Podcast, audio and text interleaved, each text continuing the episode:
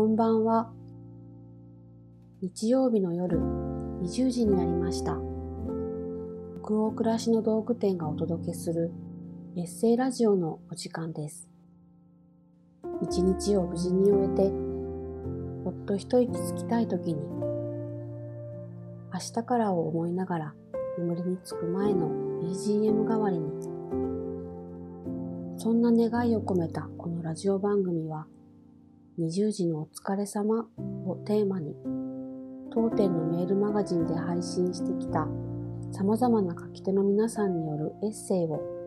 声でお届けするものです。さて、今夜お読みするエッセイの書き手は、編集者、ライターの市田のり子さんです。読み手は、北欧暮らしの道具店のスタッフ、青木がお送りします。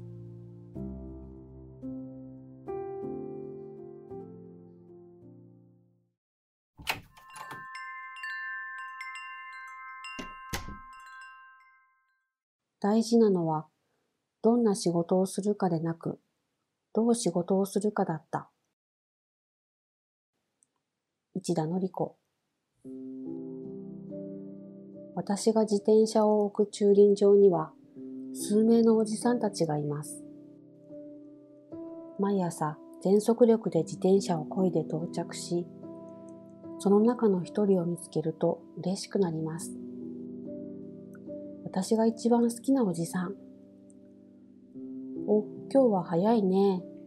寒いね、気をつけて。と声をかけてくれて、その声を聞くたびに、都内に年上の身内がいない私は、なんだか見守ってもらっているような温かい気分になります。そしていつも人は笑顔と挨拶の言葉だけで誰かを幸せにできるんだなぁと背中で感じながら仕事に出かけます。フリーライターになってからいい仕事がしたい。好きな雑誌に記事を書けるようになりたい。もっと言えば、ちょっとは名前が知られるライターになりたい。素敵な人たちと一緒に仕事ができるようになりたいと思ってきました。若い時期、ハングリーであることや野望を持つことは自分の成長のために決して悪いことでないと今でも思います。でも、あの駐輪場のおじさんをはじめ、生き生きと働いている人に出会うと、仕事って何だろうと考えずにはいられなくなります。世の中には、いい仕事とそうでもない仕事があって、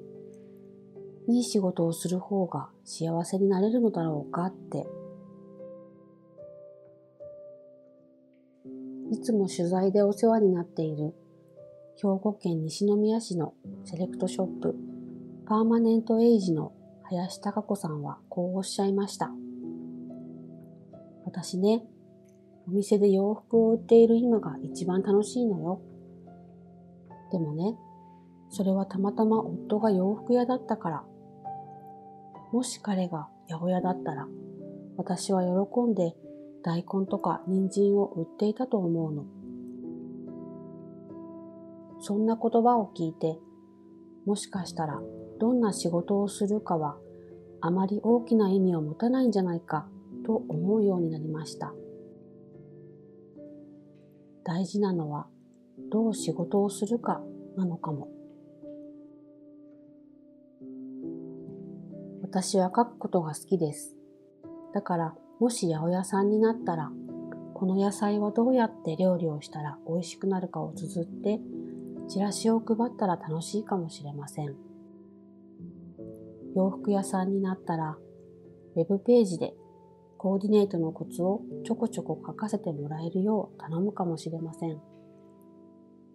今からお母さんになれるとしたら、子供たちと交換日記をするのが夢です。私たちはつい成し遂げたことの形や大きさで自分の評価を自分で決めて満足したり落ち込んだりするけれどもっと違う道筋からやりがいや充実感を求めてもいいんじゃないかと思うようになりました。あの駐輪場のおじさんのように笑顔と挨拶だけで人を幸せにできると信じられたら仕事の仕方も毎日の心の持ちようも変わってきそうです。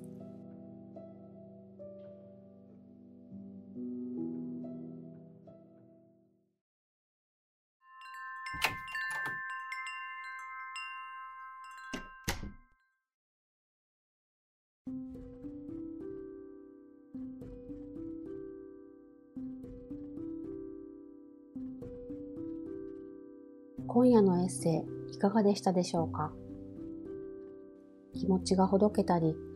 明日から始まる一週間のささやかな糧となったら嬉しいです。このエッセイラジオは、すでに好評いただいている人気ラジオ、チャポンと行こうと同じように、